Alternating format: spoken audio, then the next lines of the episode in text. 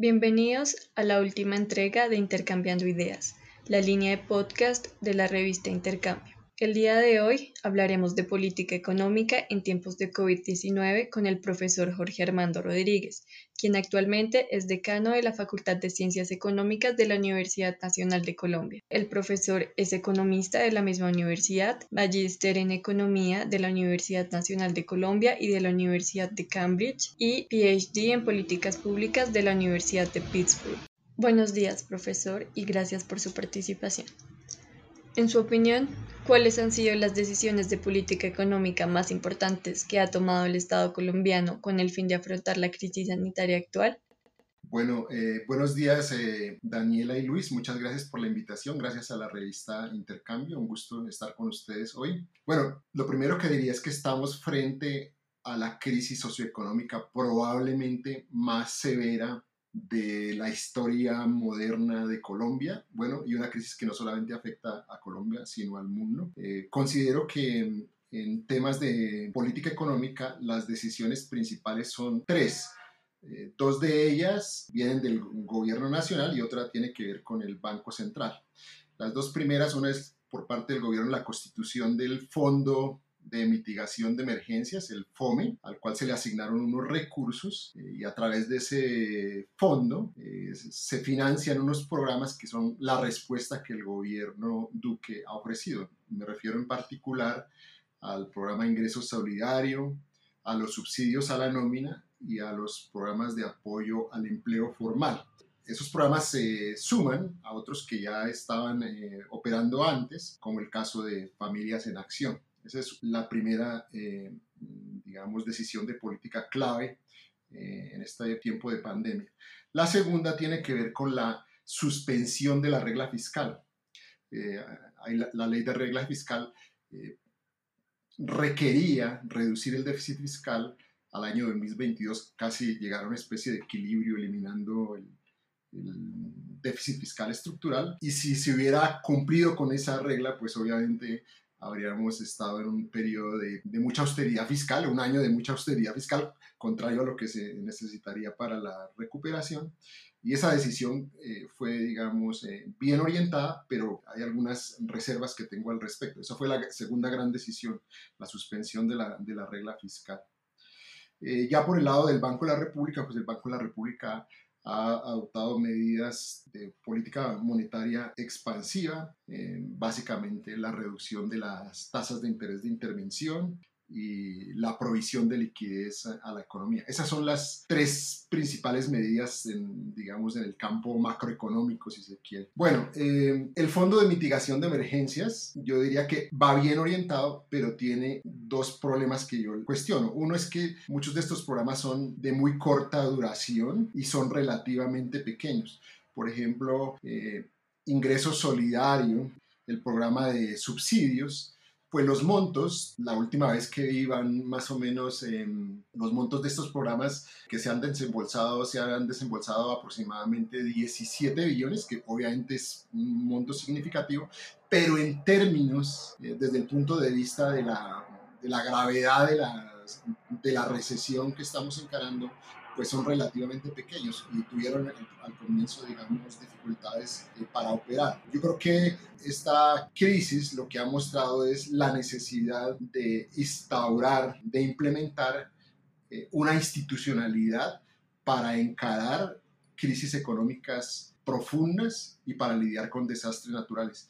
Eh, Colombia, digamos, tenía digamos, cierta institucionalidad, pero es débil y no lo suficientemente fuerte para, digamos, sólida para ese tipo de situaciones. Aquí no tenemos lo que tienen en otros países a raíz de, de la gran eh, depresión de los años 30 del siglo pasado, que desarrollaron mecanismos tales como el subsidio de desempleo o el impuesto sobre la renta personal progresivo, que son mecanismos que funcionan para contrarrestar automáticamente estas situaciones de, pues las recesiones económicas. Aquí no tenemos eso y esto muestra la necesidad de desarrollar y fortalecer esa institucionalidad y por eso es que vale la pena, digamos, empezar a mirar temas como, por ejemplo, eh, o un subsidio de desempleo o una renta básica sostenible, más o menos universal. Yo me inclino, cada vez me, me convenzo más que esa segunda opción es, tal vez mejor para, digamos, eh, este tipo de, situaciones. En cuanto a la regla fiscal, estuvo bien haber suspendido la regla fiscal. ¿Por qué? Porque en este tipo de situaciones de, de recesiones agudas se necesita tener una política fiscal expansiva. Eso quiere decir gasto público financiado con deuda. Y la regla fiscal era una camisa de fuerza que impedía, digamos, adelantar esa política fiscal expansiva que se requería. Pero si usted mira el marco fiscal de mediano plazo, que es como el mapa allá donde están las políticas fiscales principales, eh, lo que dice el gobierno Duque y la administración del, del ministro Carrasquilla es que sobre todo a partir del año entrante y hasta el 2023 se prevé una, o se quiere eh, adoptar una austeridad muy grande en las finanzas públicas. El déficit fiscal pues, pasaría, por ejemplo, de 8.2% del PIB este año a 1.8% del PIB en el año 2023, es decir, alrededor de 6 puntos porcentuales del PIB de reducción en el curso de tres años. Eso es un gran ajuste fiscal, cuando lo que se requiere en esta situación es una política fiscal expansiva. ¿Por qué se requiere una política fiscal expansiva? Porque el principal problema macroeconómico del momento se llama el desempleo.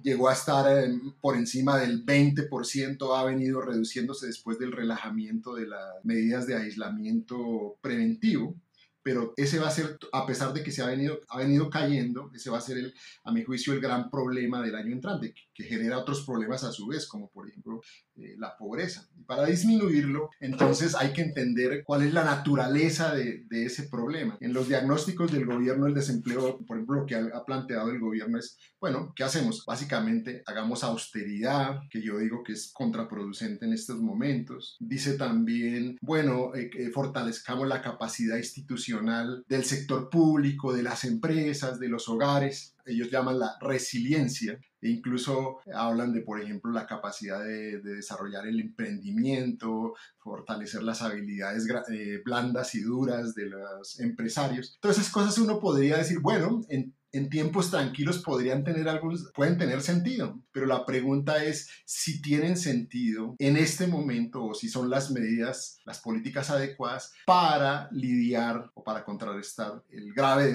el grave problema de desempleo que tenemos y la grave caída de la actividad económica que tenemos, si son acordes para las necesidades de la reactivación, de la recuperación de la economía. Y ahí es donde digo que no, porque como ya señalé, lo que se requiere en el momento es políticas macroeconómicas expansivas, la austeridad iría en contra de eso, y eh, las otras medidas, estas de fortalecimiento institucional e emprendimiento, podrían ser una buena cosa, pero son anacrónicas, es decir, para el momento lo que se necesita es otro tipo de medidas. Muchas gracias por esa respuesta, decano. Ya nos habló un poco sobre las consecuencias de estas medidas en el corto plazo. ¿Podría contarnos cuáles considera que serán sus efectos en el mediano y el largo plazo? El problema es que si no se toman las, las medidas, eh, las políticas económicas adecuadas, el sufrimiento se va a prolongar. Digamos, eventualmente la economía se va a recuperar, en el, digamos, va a crecer porque pues no se puede, en, algún, en algún punto toca fondo y luego rebota, ¿cierto? Pero la cuestión no es que eh, toque fondo y luego rebota como si fuera una gran cosa. La cuestión es cuánto tiempo toma rebotar, llegar al fondo y, salir y qué tanto sufrimiento hay de por medio, sufrimiento en términos de, pobreza y desempleo. Entonces, no es solamente decir, ah, tocamos fondo y ya nos recuperamos, sí, pero eso podría tomar mucho tiempo y con mucho sufrimiento. Lo que hay que hacer es, digamos, que, que, sea lo más breve posible y que los efectos sobre el, el, desempleo y la pobreza se, se, minimicen. Entonces, ¿cómo están las cosas? Como están las cosas en términos de las políticas que yo veo que se están adoptando, pues debo decir que, que soy pesimista en el sentido de que, de que va a durar más tiempo y va a ser más van a ser más graves los efectos de lo que sería, digamos, eh, digamos, hay mucho, mucho sufrimiento que se podría evitar y se podría salir de esa situación más rápido. Adicionalmente, ¿considera usted que dichas decisiones de política económica favorecen el crecimiento económico y de qué forma? A raíz del, del relajamiento de la cuarentena, pues ya la economía empezó a, a, crecer. Este año se prevé que este año va a ser muy malo en términos de crecimiento económico, 7, 8% negativo, aunque en todo el mundo ha sido muy, muy, eh, muy grande la caída, América Latina es uno de los que más ha sufrido esa caída. El año entrante va a ser mejor en términos de que va a haber mayor crecimiento económico, pero es un crecimiento económico que no nos lleva a la situación, eh, digamos, que existía antes. Y, el, y ese crecimiento a estar acompañado de, de, desempleo. Y si hay empleo, no va a ser de muy buena eh, calidad. Por ejemplo, desempleo que va a tener características de afectar más a las, a las mujeres que, al, que a los hombres, un desempleo eh, que afecta más a los jóvenes que a, que a los viejos, que afecta a unas regiones, a unos eh, departamentos más que a otros. Por ejemplo, usted mira las cifras de desempleo, sobre todo el antiguo eje cafetero ha sido particularmente golpeado, norte de Santander, algunos menos, menos afectados como por ejemplo Barranquilla o Cartagena. Y nosotros no tenemos, digamos, una institucionalidad para encarar ese tipo de situación. Por ejemplo, si existiera un seguro de desempleo, que no, si existiera acá en Colombia, automáticamente se canalizarían recursos para esas ciudades y departamentos más golpeados donde están los desempleados. No lo tenemos, entonces por eso es que hay que hablar de, bueno, qué mecanismos vamos a instaurar hacia el futuro para lidiar con este tipo de situaciones. Sin embargo, uno mira la agenda política y estuvo por ahí esa discusión de seguros de desempleo, de rentas básicas, pero parece que han perdido, digamos, eh, fuerza. Y yo creo que sería un error no, no, no alistarse, no prevenir. Eh, no, estar listo para situaciones futuras. No sabemos cuándo se va a presentar, pero sabemos que, esas situaciones ocurren. Noto que tiene una visión bastante crítica sobre las políticas adoptadas por parte del gobierno nacional. Por eso quisiera enfatizar, preguntándole si considera que estas políticas han tenido algún impacto positivo sobre el bienestar de la población, o si definitivamente se han quedado cortas y es adecuado buscar otras alternativas para minimizar el impacto de la crisis económica causada por la pandemia. No, algunas de las políticas, algunos programas han tenido efectos positivos. Hay que decir que, por ejemplo, Ingreso Solidario, a pesar de que empezó lento porque no se podían identificar fácilmente a los, a los beneficiarios, pues ha llevado recursos a, personas, sobre todo del, de la economía informal o popular, como, como quiera llamarla, vendedores ambulantes, eh, personas que trabajan en el servicio doméstico, que perdieron sus empleos, es, ha ayudado. Eh, lo mismo, eh, los subsidios a, la nómina han servido para eh, proteger algunos empleos. El, problema cuál es? Es que son demasiado pequeños y además se prevé que sean, digamos, de muy corta duración. Yo diría que la, la naturaleza y magnitud de la crisis requiere, digamos, programas más ambiciosos. Entonces ahí hay que reconocer que se han hecho cosas. Existían programas que, que han funcionado y que se han utilizado para ayudar a atender la emergencia, como por ejemplo Familias en, en Acción, que a través del cual también se han canalizado eh, recursos. El problema entonces no es que nada haya servido, sino que lo que se ha hecho es eh, insuficiente. Y algunas medidas sí son contraproducentes, como ya señalé, el caso de la austeridad en el momento equivocado. La austeridad es cuando para los buenos tiempos, no para los tiempos de vacas flacas. Por otro lado, ¿Cuál es su perspectiva en materia de política económica para el año 2021? Bueno, pues es, todo el mundo está poniéndole cuidado a estas, lo que se llaman las reformas estructurales en el, lenguaje de, los que trabajan en estos temas. Reformas estructurales se refieren básicamente a reforma tributaria, reforma pensional y reforma del régimen de salud.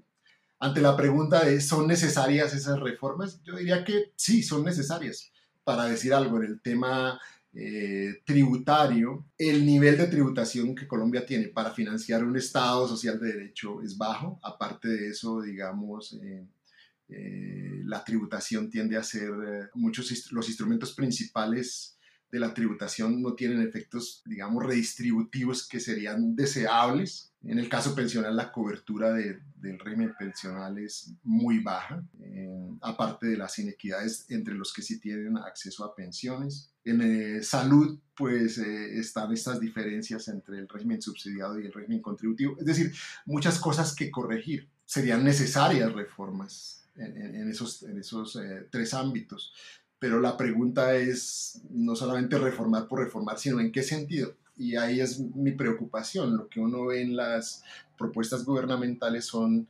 digamos, reconocen la necesidad de reformar, pero las propuestas, a mi juicio, en muchos, en muchos casos van en la dirección equivocada. Digamos, en el tema tributario, habría la necesidad de tener un impuesto sobre la renta personal más progresivo, mecanismos para grabar la riqueza, no de manera confiscatoria, un impuesto al patrimonio, pero digamos, eh, la dirección de las propuestas no va en ese sentido. Por ejemplo, si quiere eliminar el impuesto al patrimonio eh, y hacer descansar, según los anuncios oficiales, eh, la reforma tributaria en el IVA, disminuyendo la cobertura de, los bienes que están exentos en la canasta familiar. A mi juicio eso sería contraproducente en términos distributivos. Finalmente, para cerrar, quisiera saber, decano, si considera que nuestra facultad, la Facultad de Ciencias Económicas de la Universidad Nacional de Colombia, tiene un papel importante dentro de este contexto de recuperación económica. Si es así, ¿cuál es ese papel? Bueno, pues las universidades y la Facultad de Ciencias Económicas están llamadas a jugar un papel clave, digamos, más en estos momentos, casi que estamos no llamados, sino tenemos casi la obligación profesional ética, si se quiere, de, contribuir en la medida de nuestras posibilidades. ¿Cómo podemos contribuir? Pues la manera de contribuir es, bueno, primero estar interesados en el tema, segundo, eh, participar en los debates públicos, eh, formular propuestas y hacerlo con, con esta idea del pensamiento crítico, es decir, las dos cosas, pensar bien y pensar críticamente. Eso ya es una contribución importante. Es lo que puede hacer, digamos, como la academia, analizar estos, estos temas con cuidado, digamos, con seriedad. Obviamente hay, eh, hay que entender que las facultades y los profesores, cada, cada uno tiene sus propios, digamos, intereses académicos, pero en la medida de lo posible, pues hemos tratado de, de, de liderar que de impulsar que los profesores participen en estas discusiones. De hecho, por ejemplo, a través del, del Centro de Investigaciones para el Desarrollo estamos eh, sacando, eh, digamos, columnas, escritos, participando también en, debates, yo mismo lo he hecho en, varios escenarios, para contribuir a esa, a esa discusión en el tema pensional, en el tema tributario, por ejemplo. Entonces, es como lo, lo que nosotros podemos hacer. Ojalá hagamos más, de eso se trata. Eh, pero pues bueno, creo que vamos por el camino que, que es. Pues Daniela y Luis, muchas gracias. De nuevo, gracias a la revista Intercambio, creo que ustedes hacen una labor muy, muy buena. Y esto, entre otras cosas, este es un buen ejemplo de cómo nosotros podemos eh, participar. Además, entender que, que se trata es como una especie de diálogo, de construir colectivamente las respuestas a, a este problema tan, tan grave en el que nos encontramos en, en la actualidad. Esas eran las preguntas que teníamos para el decano de la Facultad de Ciencias Económicas de la Universidad Nacional de Colombia, el profesor Jorge Armando Rodríguez Alarcón. Le agradecemos por su tiempo y participación en esta última entrega de Intercambiando Ideas, la serie de podcast creada por la revista Intercambio.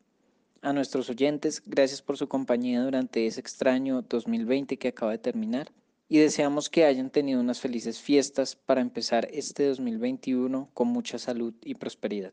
Ojalá puedan acompañarnos en las futuras propuestas de este proyecto estudiantil.